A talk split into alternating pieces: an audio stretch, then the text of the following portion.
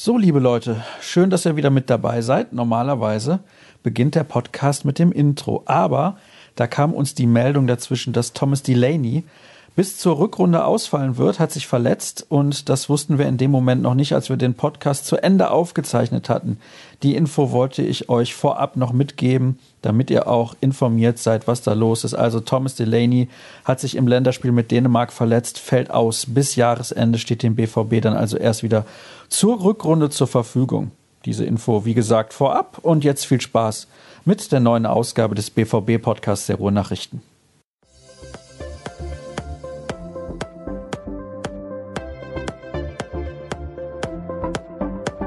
Der Ruhrnachrichten BVB Podcast wird präsentiert von Borossini, dem neuen Magazin für junge BVB Fans. Alle Infos dazu auf borossini.de. Wir werden hier ein bisschen torpediert und wenn ich wir sage, dann meine ich den Kollegen Dirk Krampe und mich, der gestern Abend noch im Stadion gewesen ist in Frankfurt, um zu sehen, wie die deutsche Fußballnationalmannschaft gegen Nordirland mit 6 zu 1 gewinnt. Über uns wird gebohrt, ab und an Nebenan der Industriestaubsauger, der gleich angeworfen werden könnte. Was ist da los, Doc? Woran liegt das? Mag man uns nicht? Eine große Baustelle, die Rohnachrichten. Nee, wir bauen um und kriegen ein schickes Foto- und Filmstudio und da laufen jetzt, glaube ich, die ersten Vorarbeiten. Das heißt, demnächst wird Florian Gröger dann auch visuell in Szene gesetzt? Der sitzt dann so wie die, die Anchorman in Amerika, sitzt dann den ganzen Tag wahrscheinlich hinter so einem Schreibtisch und blinzelt in die Kamera. Nein, keine Ahnung. Also das ist natürlich so eine Geschichte, weil wir natürlich auch Bewegtbild vorantreiben wollen und da gehen wir dann eben neue Wege und gute Technik braucht man dafür natürlich auch und von daher wird jetzt hier eifrig gearbeitet. Du weißt ja, wie das funktioniert. Das ist der sogenannte Greenscreen. Das heißt, im Hintergrund kann man alles einblenden, was man möchte. Geht auch mit Bluescreen.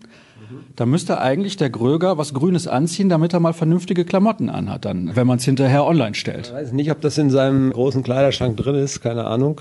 Wenn es sowas gibt, in ganz teuer, dann bestimmt, weil er geht ja immer nach dem Preis. Naja, das kann der einzige Grund sein, denn gut aussehen tut's nicht, sage ich jetzt mal so. Ne? Schönen Gruß an der Stelle an den Kollegen. Womit beschäftigen wir uns heute? Und jetzt auch mal Hallo und herzlich willkommen zur nächsten Ausgabe des BVB-Podcasts der Ruhrnachrichten. Wir beschäftigen uns ganz kurz mit dem Länderspiel von gestern, denn da hat ein Dortmunder tatsächlich getroffen, Julian Brandt. Wir beschäftigen uns mit vielen Hörerfragen und schauen voraus auf die nächsten Tage. Es steht an ein Heimspiel gegen den SC Paderborn am Freitag. Deswegen gehen wir schon ein bisschen früher auf Sendung und nächste Woche dann der Trip nach Barcelona, unter anderem für Dirk Krampe. Da habe ich natürlich auch ein paar Fragen zu. Hinweisen möchte ich darauf, dass ab morgen wieder BVB Kompakt zur Verfügung steht. Unser Briefing am Morgen, was ist los beim BVB, das bekommt ihr kurz und knapp in drei Minuten serviert. Und nächste Woche haben wir wieder einen Podcast vor Publikum am Donnerstag mit Teddy de Beer. Da könnt ihr auch noch mit dabei sein, wenn ihr wollt. rnbvb.sportpodcast.de einfach eine E-Mail schicken und dann darauf hoffen, dass ihr mit dabei seid. Wir fangen an mit dem Spiel gestern. Ganz ehrlich, Dirk, ich kann es nicht mehr sehen. Diese Länderspielpausen gehen mir einfach auf den Sack und ich merke es schon an deiner Reaktion. Sie gehen dir auch auf den Sack. Ist es nicht so? Bitte sag's doch. Ja, ja, das ist zum Teil natürlich so. Jetzt war es gestern ganz kurzweilig und schön. Da war natürlich richtig kalt auch im Stadion, aber es war dann hinterher richtig okay. Sie haben, finde ich, einen guten Fußball gespielt. Das war schon so dass man es gut angucken konnte, aber das Ganze drumherum ist natürlich mittlerweile äußerst fragwürdig. Es macht so den Eindruck, als ob es nur noch um Vermarktung geht. Teilweise kann der DFB aber auch nichts dafür, muss man auch sagen, wie diese Qualifikation jetzt aussieht, wenn man dann Spiele gegen Weißrussland hat oder Nordirland an einem Dienstagabend und ein Grad. Ja, und dann noch 80 Euro dafür bezahlen soll, das ist ein Paket, wo es natürlich dann schwierig wird. Gestern war es trotzdem relativ voll sogar. Samstag in Gladbach war es ja ein bisschen schlimmer. Und also der DFB muss sich, glaube ich, schon fragen, wie man das so weiter handhaben will, ob man nicht wieder deutlich näher auch an die Fans ran will. Denn ich glaube, der Ruf auch der Nationalmannschaft, der war so schlecht wie selten zuvor. Also ich kann mich so jetzt nicht erinnern. Ich habe ja auch schon ein paar mehr Jahre so, die ich, die ich so in Erinnerung habe. Also ich kann mich nicht erinnern, dass die deutsche Nationalmannschaft so wenig irgendwie interessiert hat. Das ist ja, glaube ich, das Problem. Ja, dass es wirklich eigentlich allen, auf Deutsch gesagt, vorbeigeht. Und ja, mal gucken. Also diese Mannschaft hat schon Potenzial, da sind schon ein paar gute Kerle drin, die spielen auch guten Fußball zum Teil und ist jetzt gerade mitten im Umbruch. Ich glaube schon, dass man trotzdem was erwarten kann und vielleicht ziehen die dann natürlich die Leute auch wieder ein bisschen mehr auf ihre Seite, aber schon eine Tendenz da, die echt bedenklich ist, finde ich.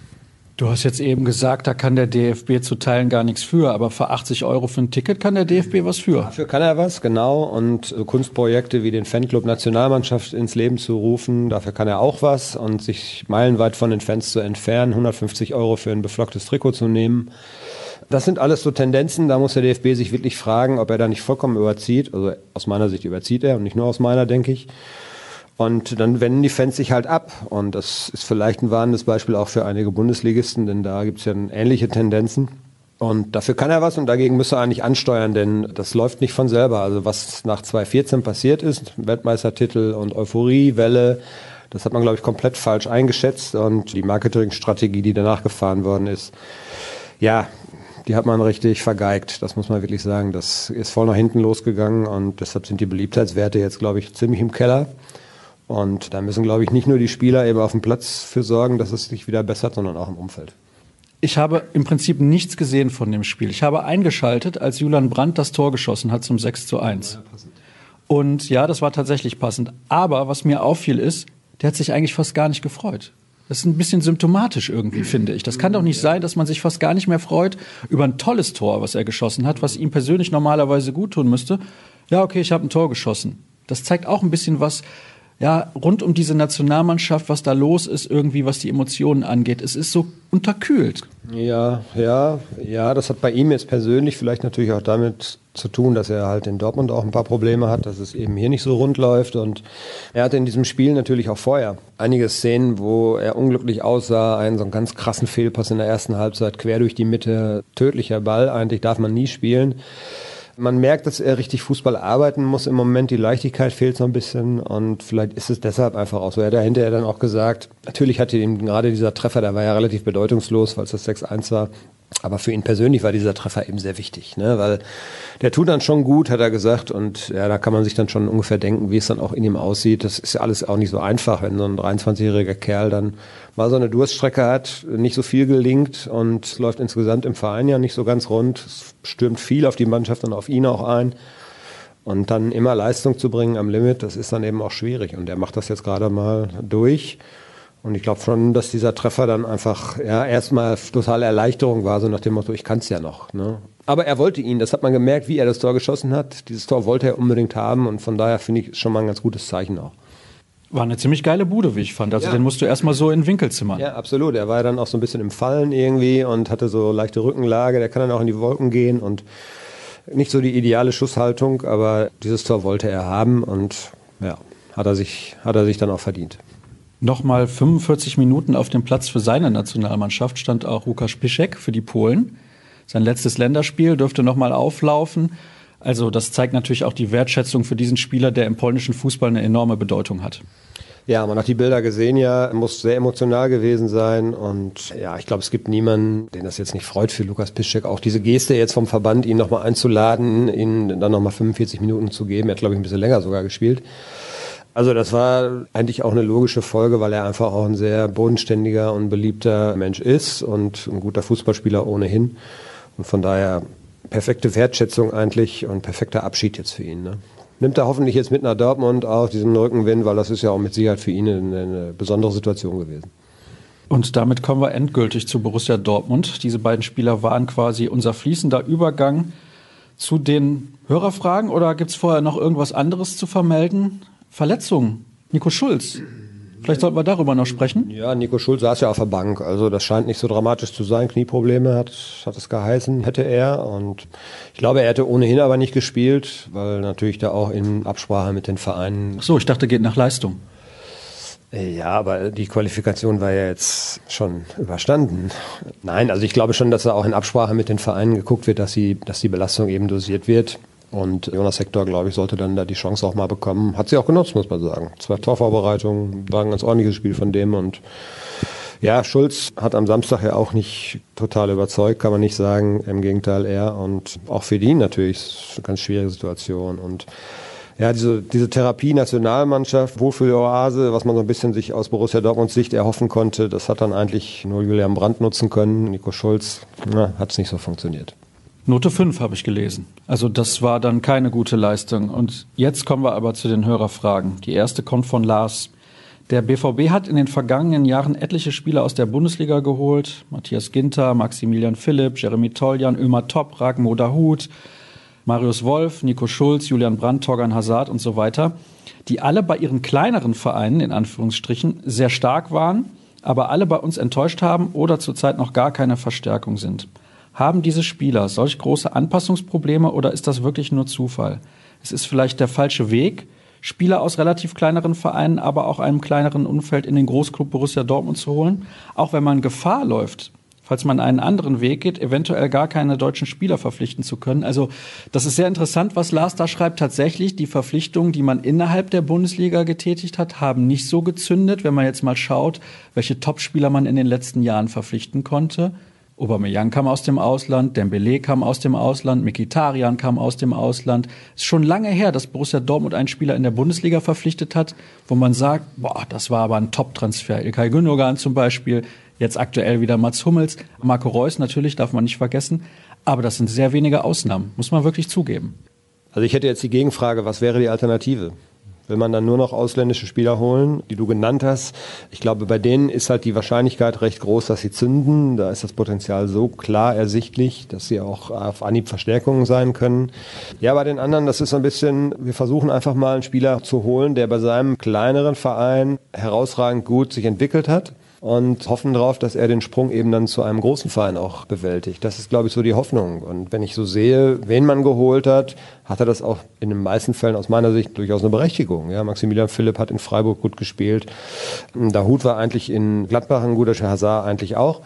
Und dann holt man die her und hofft einfach, dass sie den, den nächsten Step eben hinkriegen. Und bei den wenigsten hat es bislang funktioniert. Da gebe ich Lars auch recht. Aus welchen Gründen auch immer. Vielleicht ist das dann tatsächlich nochmal eine zu große Hausnummer, aber das wird ja bei anderen Vereinen auch so gemacht. Wenn ich jetzt sehe, Luca Waldschmidt zum Beispiel ist ja der nächste Kandidat, der aus Freiburg irgendwann zum größeren Verein wechseln wird. Da steht dann Bayern München angeblich auch schon vor der Tür und wer weiß, vielleicht auch Borussia Dortmund. Und das ist genau die gleiche Hoffnung, ja, dass man einen jungen, entwicklungsfähigen deutschen Spieler sich holt und dass er hier die Anpassung eben schafft an das höhere Niveau. Und ich glaube, das ist ja unbestritten, dass es ein höheres Niveau ist im Training und auch du hast englische Wochen, du hast höhere Belastung, du hast eine höhere mediale Aufmerksamkeit, stehst schneller in der Kritik. Das sind ja alles so Faktoren, die in so kleineren Vereinen eben viel gedämpfter vorkommen oder weniger stark vorkommen.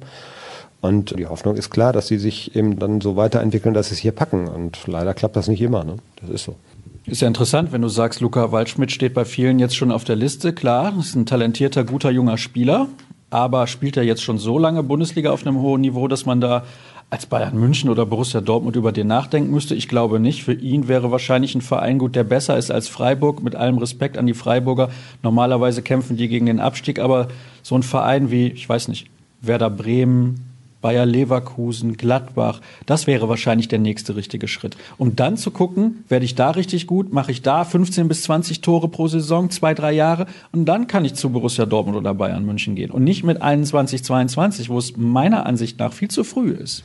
Wäre eine Karriereplanung, wie ich sie auch bevorzugen würde oder gut finden würde, aber das ist ja eben der Kampf um diese, diese Spieler, der wird ja hart geführt. Und es gibt eben auch nicht so ganz viele, die von vornherein dann so in Frage kommen. Bei, bei Waldschmidt hat man jetzt vielleicht diese Fantasie, dass das klappen könnte. Und wenn der jetzt aber erstmal zu Werder Bremen geht oder von mir aus auch Bayer Leverkusen, die ja dann schon ein bisschen deutlich noch ein bisschen darüber stehen, dann ist er aber auch erstmal für drei, vier Jahre vielleicht nicht auf dem Markt. Oder wird dann richtig teuer. Und das wollen die Spitzenvereine natürlich auch vermeiden. Also sie versuchen schon, sich denjenigen rauszupicken, der dieses Potenzial schon gezeigt hat und der dann eben auch in der Lage ist, in den nächsten Sprung schon zu machen oder vielleicht eben zwei Stufen auf einmal zu gehen. An sich hast du recht, sind ja auch viele dann bei Bayern München schon gescheitert. Das hat es ja auch schon oft gegeben. Ja. Aber es ist eben immer die, die Suche nach dem einen, der es dann vielleicht doch schafft. Erinnerst du dich noch an Tobias Rau?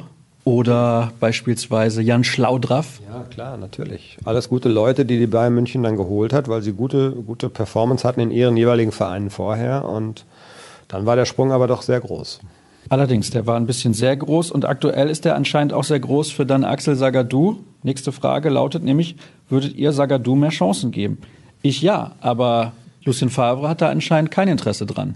Ja, ich finde auch, da geht es dann so langsam um Glaubwürdigkeit auch als Trainer. Wenn du dann, dass du einen Spieler stützt, finde ich gut. Er macht es aber bei anderen auch jetzt nicht. Bei Akanji zum Beispiel, der ja dann wahrscheinlich der Leidtragende wäre, macht er es aus verschiedensten Gründen. Wahrscheinlich hofft er einfach, dass er irgendwann mal sein Potenzial auch wieder erreicht. Er will ihn nicht sofort fallen lassen. Ansonsten müsste er natürlich auch gucken, wie, wie löse ich das, wenn ich Sagadu Hummels zusammenspielen lasse, die beide eigentlich den linken Innenverteidiger geben. Wie passt das miteinander? Wie, wie funktioniert das? Können wir da umstellen? Aber die Gründe, warum Sagadu so wenig Einsatzzeiten bekommt, sind uns auch ein Rätsel. Er hat ja dann auch in diesem einen Spiel, was er gemacht hat, eine ordentliche Leistung geboten und war danach sofort wieder raus. Und dass dieser Junge natürlich frustriert und unzufrieden ist, kann man sich vorstellen. Also das ist eine Personalie, die vielleicht ja am Freitag geklärt wird. Ich bin gespannt. Also Favre muss ja auch, er muss ja eine Reaktion jetzt zeigen, auch auf München. Ja, die Aufarbeitung hat ja jetzt quasi bis gestern oder bis heute dann gar nicht stattgefunden. Jetzt kommen die Nationalspieler so langsam zurück, dann wird man da nochmal drüber reden. Aber man hat gestern schon bei Julian Brandt auch gemerkt, er sagte dann irgendwie, ja, wir müssen jetzt mal in die Zukunft schauen und nicht immer nur darüber reden, was schlecht war, aber was in München passiert ist, ist ja noch gar nicht thematisiert worden mit den Spielern, weil die alle sofort weg waren. Natürlich muss das also kommen, das weiß der ja auch. Aber Favre muss ja irgendwie auch reagieren nach diesem Spiel. Und ich bin gespannt, ob er Freitag Änderungen vornimmt. Und das wäre zumindest auch eine, die ich auf dem Zettel hätte. Und seit längerer Zeit schon eigentlich, weil Sagadu ist hier, man hält viel von ihm und da muss man ihm eigentlich auch mal eine Chance geben. Na, dass Julian Brandt nicht über ein Spiel reden will, in dem ihm Dirk Krampe die Note 6 verpasst hat, das ist mir auch klar. Das ne? übrigens der Kollege Jören, aber natürlich haben wir das miteinander abgestimmt. Also von daher. Du wolltest eine 7 geben. Ja, unsere Skala war ja leider ausgereizt. Einige hätten es vielleicht verdient gehabt. Ja, über München haben wir, glaube ich, letzte Woche habt ihr das schon auseinandergepflückt und das war schon sehr, sehr bitter und jetzt nicht von Julian Brandt alleine, da gab es noch ein paar andere Kandidaten. Nächste Frage kommt von Patrick. Was passiert mit Mario Götze? Ein Verbleib ist wohl ausgeschlossen. Also, wenn Favre bleibt, kann ich mir nicht vorstellen, dass Mario Götze bleibt. Nee, das kann ich mir auch nicht vorstellen. Und ich weiß nicht, ob es nicht eine Dynamik bekommt, wenn es im Winter tatsächlich schon dazu kommen sollte, dass Borussia Dortmund sich auf dem Stürmermarkt bedient, wenn es den gibt, den Markt, wenn sie einen finden, weil dann werden die Perspektiven für Mario natürlich auch sofort deutlich schlechter und dann könnte da im Winter, denke ich, vielleicht sogar schon Bewegung reinkommen. Aber es gibt keine Anzeichen, dass er seinen Vertrag verlängert. Er läuft im Sommer aus und dann wird er diese Chance natürlich dann spätestens nutzen. Und ich glaube, das ist tatsächlich auch unabhängig davon, ob Favre bleibt oder nicht, sondern dann wird er einfach nochmal den Markt testen, auch für sich. Wer steht am 1. Juli 2020 noch bei Borussia Dortmund unter Vertrag? Lucien Favre oder Mario Götze? Ich fürchte beide nicht. Das ist eine klare Antwort. Darauf hatte ich gehofft. Nächste Frage. Was ist mit unserem Pressing? Seht ihr das genauso miserabel? Fast nie richtig Druck auf den Gegner. Das sollte man doch trainieren können. Ja, aber es ist ja nicht das, was Favre möchte. Also er will ja dieses Geduldsspiel mit Ball, er will nicht die Jagd nach dem Ball. Das ist ja nicht so sein primäres Vorgehen und die primäre Taktik, die er so bevorzugt. Also Balleroberung sicherlich ja, aber das nicht auf Kosten vielleicht von Instabilität defensiv. Das ist, glaube ich, so seine Maxime. Also er hat, glaube ich, mehr Angst davor, dass man mit hohem Pressing und bedingungslosem Pressing, dass man sich dann hinten entblößt und vielleicht dann ausgekontert wird mit langen Bällen oder so. Die Gefahr sieht er, glaube ich, deutlich stärker als die Chance, die das vielleicht bietet. Und er setzt ja auf dieses Ballbesitzspiel eigentlich. Ne? Die nächsten Fragen fasse ich mal ein bisschen zusammen. Da geht es darum, wen der BVB im Winter eventuell verpflichten sollte und für welche Position. Du hast gerade schon angedeutet, es könnte ein Stürmer kommen. Soll nicht auch Dahut und Balerdi ein bisschen mehr spielen und so weiter und so fort?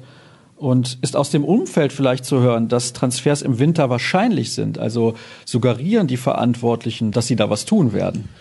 Das haben Sie ja relativ deutlich schon zu verstehen gegeben. Es hat ja vergangene Woche dann dieses Treffen auch gegeben, dieses Turnusmäßige, wo Matthias Sammer dann dazu gekommen ist. Dieses Mal war Dr. Rainer Trauber ja sogar auch dabei, der Präsident. Und danach war schon deutlich herauszuhören, dass es ein Umdenken, glaube ich, gegeben hat, dass man jetzt doch der Meinung ist, dass man auch im Winter was noch tun muss. Und ich glaube, das betrifft nicht nur die Stürmerfrage, sondern ich könnte mir vorstellen, dass man auch guckt, ob man ja einen vernünftigen bissigen Sechser vielleicht noch findet irgendwo. Das würde dem Kader aus meiner Sicht gut tun. Und auch das Thema Innenverteidiger würde ich noch nicht so ganz ausschließen, wobei da ist die Not jetzt ja nicht so groß. Aber wenn man sieht, dass eigentlich Sagadu und Baleri komplett außen vor sind, müsste da ja eigentlich auch noch was passieren. Also da kann es dann auch sehr schnell dünne werden. Die Frage ist halt immer, ob man im Winter, im Winter sind immer nur Notkäufe möglich eigentlich. Das sind ja dann Spieler, die bei anderen Vereinen keine große Rolle mehr spielen. Sie sind dann wahrscheinlich auch noch eine Spur teurer, weil es einfach klar ist, dass der Verein, der ihn gerne im Winter haben möchte, dann eine Not hat auf der Position. Solche Transfers sind nicht so das bevorzugte Handeln von Michael Zorg, aber ich glaube, in diesem Winter wird was passieren. Das ist ja ein bisschen dann so, als würdest du jetzt bei den Ruhrnachrichten kündigen und die müssten einen Nachfolger präsentieren kurzfristig. Ist eigentlich auch unmöglich, da jemanden zu finden mit deiner Qualität. Und würden dich dann fragen, ja. Das, das wäre dann auch eine, Not, eine Notreaktion, das stimmt schon. Ja, wird aber, also ich kann dich und alle beruhigen, wird nicht passieren. Ja, sehr gut. Du kannst dir weiterhin dann in Stadien wie Frankfurt den Arsch abfrieren. Ja. ja. das hast du eben zwar ein bisschen anders formuliert, aber, beziehungsweise dieses Wort nicht in den Mund genommen. Ich mache das natürlich hier. Ich darf das als Moderator. Wir reden ja hier Klartext. Und jetzt gucke ich gerade mal, was die nächste Frage ist. Ah, da wird ein Stürmer vorgeschlagen, übrigens. Nicht José Mourinho, der steht nämlich nicht mehr zur Verfügung als Trainer, aber der spielende Mourinho, Slatan Ibrahimovic, groß, herausragende Qualitäten und bringt Mentalität mit, dazu ablösefrei.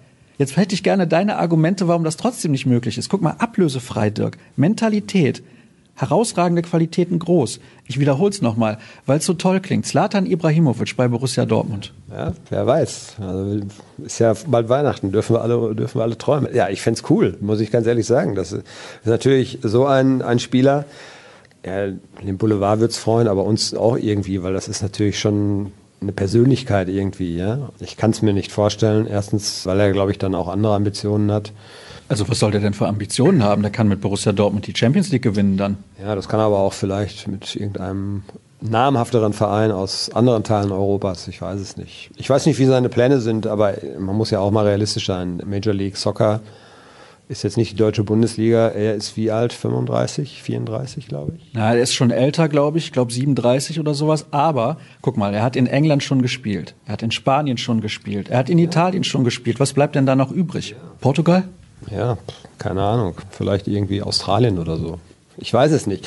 Ich kann es mir nicht vorstellen, weil es auch gehaltstechnisch, glaube ich, ein großes Problem sein könnte. Entschuldigung, wenn ich da nochmal unterbreche. Ja, du wolltest es gerade sagen, er ist ja, doch ist ablösefrei. Mensch. Aber meinst du nicht, dass er ein Handgeld haben will und dann noch vielleicht für ein halbes Jahr 20 Millionen? Ganz ehrlich, dem würde ich für ein halbes Jahr 20 Millionen bezahlen. Das ist doch ein genialer Spieler und der hält ja wohl jedem Druck stand. Also da kannst du nicht kommen mit, ah, Meisterschaft, das ist mir zu viel, das ist mir zu ambitioniert. Ja, aber ich, also was aus sportlicher Sicht dagegen spricht, ist, dass natürlich dann Favre alles umkampeln müsste. Weil dann musst du natürlich dein Spiel auf diesen Spieler auch zuschneiden. Weil sonst brauchst du ihn ja nicht einsetzen. Dann musst du, dann musst du dein Spiel komplett auf diesen Spielertypen fokussieren. Also, ich kann es mir nicht vorstellen, weil im Winter ist die Zeit für sowas immer nicht da. Und du weißt, wie Favre ist. Ah, gefährlich, Risiko. Wir werden uns an der Aber Stelle nicht einig. Überrascht man ihn ja auch. Nicht jeder Transfer muss vom Trainer auch abgesegnet werden. Das ist ja nun auch so. Also es gibt ja auch Transfers, die ein bisschen weitsichtiger geplant sind, wo der Trainer nicht unbedingt einbezogen werden muss, weil man gar nicht weiß, ob er dann noch da ist. Und das ist auch völlig legitim, wie ich finde, dann als Verein zu entscheiden, wir wollen das jetzt machen, ob der Trainer das gut findet oder nicht. Aber er ist natürlich immer noch am Ende derjenige, der aufstellt. Ja? Und das ist natürlich auch eine Konstellation. Der BVB holt Ibrahimovic und Favre setzt ihn auf die Bank, weil er nicht in sein System passt. Spielertrainer Ibrahimovic. Dann spielt er auf jeden Fall. Würde dann schnell wahrscheinlich dazu kommen, ja. Der ist ja gefühlt überall Spielertrainer gewesen. Wenn wir jetzt mal ernst werden, ich kann es realistisch nicht mir vorstellen und ich kann es aber auch gar nicht einschätzen. Also man muss ja gucken, was gibt der Markt her. Es ist in dieser Woche eine Kassverhandlung in der Schweiz, glaube ich. Da geht es dann um die Transfersperre für Chelsea. Wenn die gelockert werden sollte, gäbe es vielleicht einen Olivier Giroud auf dem Markt. Das ist, glaube ich, dann schon ein bisschen realistischer. Und dann gibt es ja noch ein paar andere Namen von unzufriedenen Spielern, die vielleicht eher dann in Frage kämen. Olivier Giroud wäre aber eine absolute Notlösung. Da kann ich mich gar nicht mit einverstanden erklären. So ja, so schlecht ist er nicht. Das ist schon richtig. Er ist vom Tor auch ein Tier. Ne? Ja, da müsste der Ball aber erstmal hinkommen. Ne? Das ist das Problem im Moment bei Borussia Dortmund. Nun gut, was haben wir noch für Fragen? Eine Frage haben wir noch, die mit dem Sportlichen eigentlich nichts zu tun hat. Anderes Thema, schreibt Freddy, weil es mich mal wieder erwischt hat. Wieso hat der BVB weiterhin für das Bestellen von Tickets eine Telefonhotline? Welcher Verein hat das beste und fairste Ticketsystem? Und will der BVB das irgendwann in naher Zukunft umstellen? Das wissen wir nicht. Wer das beste System hat, puh, schwierig. Wir zahlen ja nie für Tickets. Ja, das müsste man halt mal aufschlüsseln. Das haben wir jetzt noch nicht getan. Von daher kann ich das nicht seriös beantworten. Mit Telefon-Hotlines verdient man Geld. Das kann man, glaube ich, so plump sagen. Ne? Und das es schwierig ist, generell bei Borussia Dortmund an Tickets zu kommen, das ist auch nichts Neues und das ist sicherlich frustrierend für Fans. Das kann ich mir schon gut vorstellen. Ja, mal gucken, wie sich das Thema in den nächsten Tagen noch entwickelt. Ich habe es gerade gesagt, für uns wirklich schwer zu beurteilen, weil wir nie Tickets kaufen eigentlich. Ich weiß gar nicht, wann ich das letzte Mal ein Ticket gekauft habe. Normalerweise sind wir halt akkreditiert in den Stadien. Und wenn wir mal Fußball sehen wollen, wo wir fürs Ticket bezahlen müssen, dann gehen wir zur Bezirksliga. Da haben wir noch eine schöne Bratwurst auf dem Rostgrill gebraten und nicht auf dem Öler. Schönen Gruß an der Stelle auch an Borussia Dortmund. Nun gut, dann gucken wir mal. Nächste Frage und damit schon Thema Wechsel. Was können wir für ein Spiel gegen den FC Barcelona erwarten? Das nächste Debakel. Wir haben aber vorher noch ein Spiel gegen Paderborn, deswegen sprechen wir zunächst mal darüber.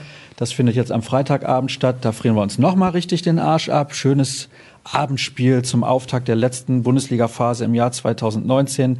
Mindestens 4-0 muss es ausgehen. Also deutlich und souverän für Borussia Dortmund, oder nicht? Ja, es wäre wünschenswert, weil man natürlich viel auch vom Ergebnis, in der Bewertung vom Ergebnis auch abhängig macht. Also wenn die Mannschaft jetzt wirklich ein richtig gutes Spiel hinlegen würde und nur 1 oder 2-0 gewinnt, wäre das vielleicht trotzdem wieder ein kleiner Makel. Aber wenn sie auf der anderen Seite wirklich richtig gut spielen, werden sie deutlich gewinnen. Das ist, glaube ich, eine logische Konsequenz, weil der SC Paderborn ist, glaube ich, jetzt bei allem Respekt kein Gegner, der die Kragen weiter annähernd vom Borussia Dortmund hat. Also das wäre schon ein starkes Ding, wenn das Ding, wenn das nicht gewonnen würde, weil dann brennt, glaube ich, richtig der Baum. Aber da glaube ich nicht dran. Also es wird klaren Sieg geben. Ich glaube, alle wissen ganz genau, was er gefordert ist und sie sind zu Hause. Damit ist die halbe Miete ja schon mal auch im Sack, denn da fühlen sie sich deutlich wohler. Und ob das dann reicht, um für Barcelona so viel neues Selbstvertrauen mitzunehmen, das steht auf einem anderen Blatt. Aber um die Frage dann da mal zu beantworten, haben die sich nicht gerade dagegen Sparta Prag auch so ein bisschen abgequält? Ja, da scheint es ja auch gerade nicht so ganz so gut zu laufen. Slavia war es in dem Fall, macht aber nichts, kommt aufs Gleiche raus. Prag oder Prag, Hauptsache Slowakei. Jedenfalls ist es so, du hast ja jetzt jahrelang darauf gewartet, endlich in Barcelona mal im Stadion zu sitzen. Kribbelt's schon? Und werde dann feststellen, wie normal das eigentlich ist und auch alt, hörte ich dann schon von vielen Kollegen. Ja, ja klar kribbelt's. Also ich freue mich darauf. Das wird schön, auf jeden Fall. Hast du dir irgendwas vorgenommen? Willst du vielleicht auch mal ein Sightseeing ermöglichen? Ist das zeitlich überhaupt drin? Das könnte an dem Spieltag selber, könnte es da vormittags die Zeit dafür geben, weil das Spiel ist ja dann abends spät. Da muss man also auch nicht so ganz früh ins Stadion fahren. Und da haben wir eigentlich in der Regel unter den Journalisten machen wir das auch so, dass wir ein bisschen durch die Stadt natürlich laufen, gerade wenn es Städte sind, die man noch nicht so kennt. Ich jetzt noch nicht in Barcelona, von daher wird das sicherlich passieren, außer es regnet jetzt Bindfäden. Sowas hat es ja auch schon mal gegeben. Nee, ansonsten gucken wir uns ein bisschen die Stadt an, klar. Und schnuppern so ein bisschen Atmosphäre schon mal. Du kannst auf jeden Fall schnuppern im Park Güell. Sehr, sehr schön, kann ich empfehlen. Las Ramblas, da musst du aber aufpassen, weil ich könnte mir vorstellen, dass ausgerechnet dir da was geklaut wird. Ja, aber da ich sehr, sehr vorsichtig bin, werde ich wahrscheinlich alles direkt zu Hause lassen oder eben an mich pressen, sodass das also hoffentlich nicht passiert. Aber ich habe das gehört, dass das ganz schlimm sein soll da. Ja.